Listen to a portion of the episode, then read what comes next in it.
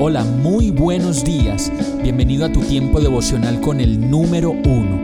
Qué alegría saludarte con la certeza de que Dios está obrando en tu vida su perfecta y buena voluntad, ya sea porque estás aprendiendo de un momento difícil o porque estás disfrutando de su amor a plenitud con paz y tranquilidad. Llegó la hora de tomar tu Biblia, pues de seguro Dios te va a hablar, te va a reconfortar y lo mejor de todo, te va a dar las respuestas que estabas buscando. ¿Qué esperas? Vamos, súbete de una vez en este pequeño pero eterno vuelo devocional con destino al cielo. Y el mensaje de hoy se llama Provocadores. Santiago 4.1.2 dice, ¿de dónde surgen las guerras y los conflictos entre ustedes? ¿No es precisamente de las pasiones que luchan dentro de ustedes mismos? Desean algo y no lo consiguen, matan y sienten envidia y no pueden obtener lo que quieren.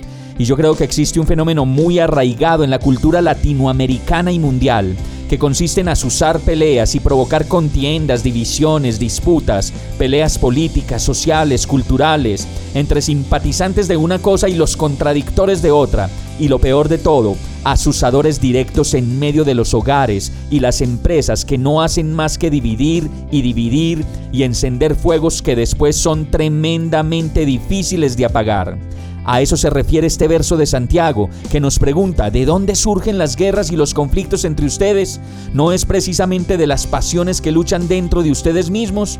Y la verdad, cuando estamos en medio de situaciones difíciles o sencillamente en medio de una situación que no nos gusta mucho, nosotros mismos caemos en el hueco profundo de sentirnos jueces de los demás y nos hacemos parte de quienes acusan, gritan y levantan señalamientos en la fila del banco, en el hospital, en el supermercado y en todo lugar.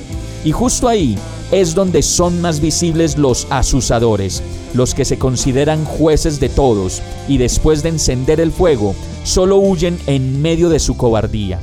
Para esas personas, como lo dice el verso de Santiago, solo queda el rezago de la vida, pues por mucho que desean algo no lo pueden conseguir, y como lo dice el verso, sienten envidia y matan con sus palabras y acciones. Asimismo, no pueden obtener lo que quieren, riñen y se hacen la guerra, y no tienen porque no piden.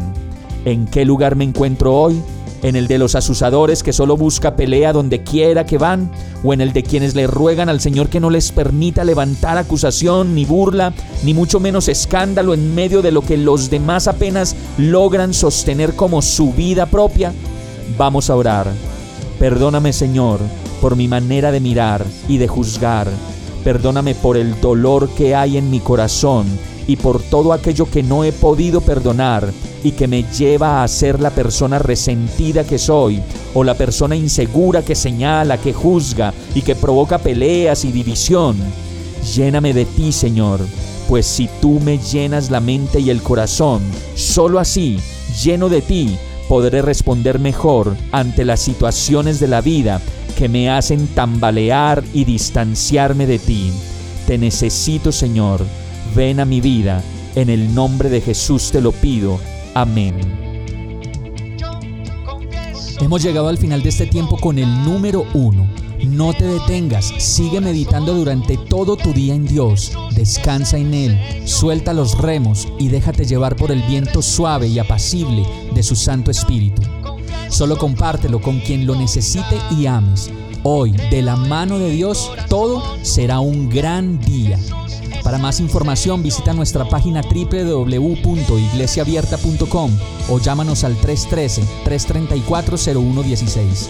Oramos y rogamos para que cada día te enamores más de Dios y para que no pares de pasar todo tu tiempo con el número uno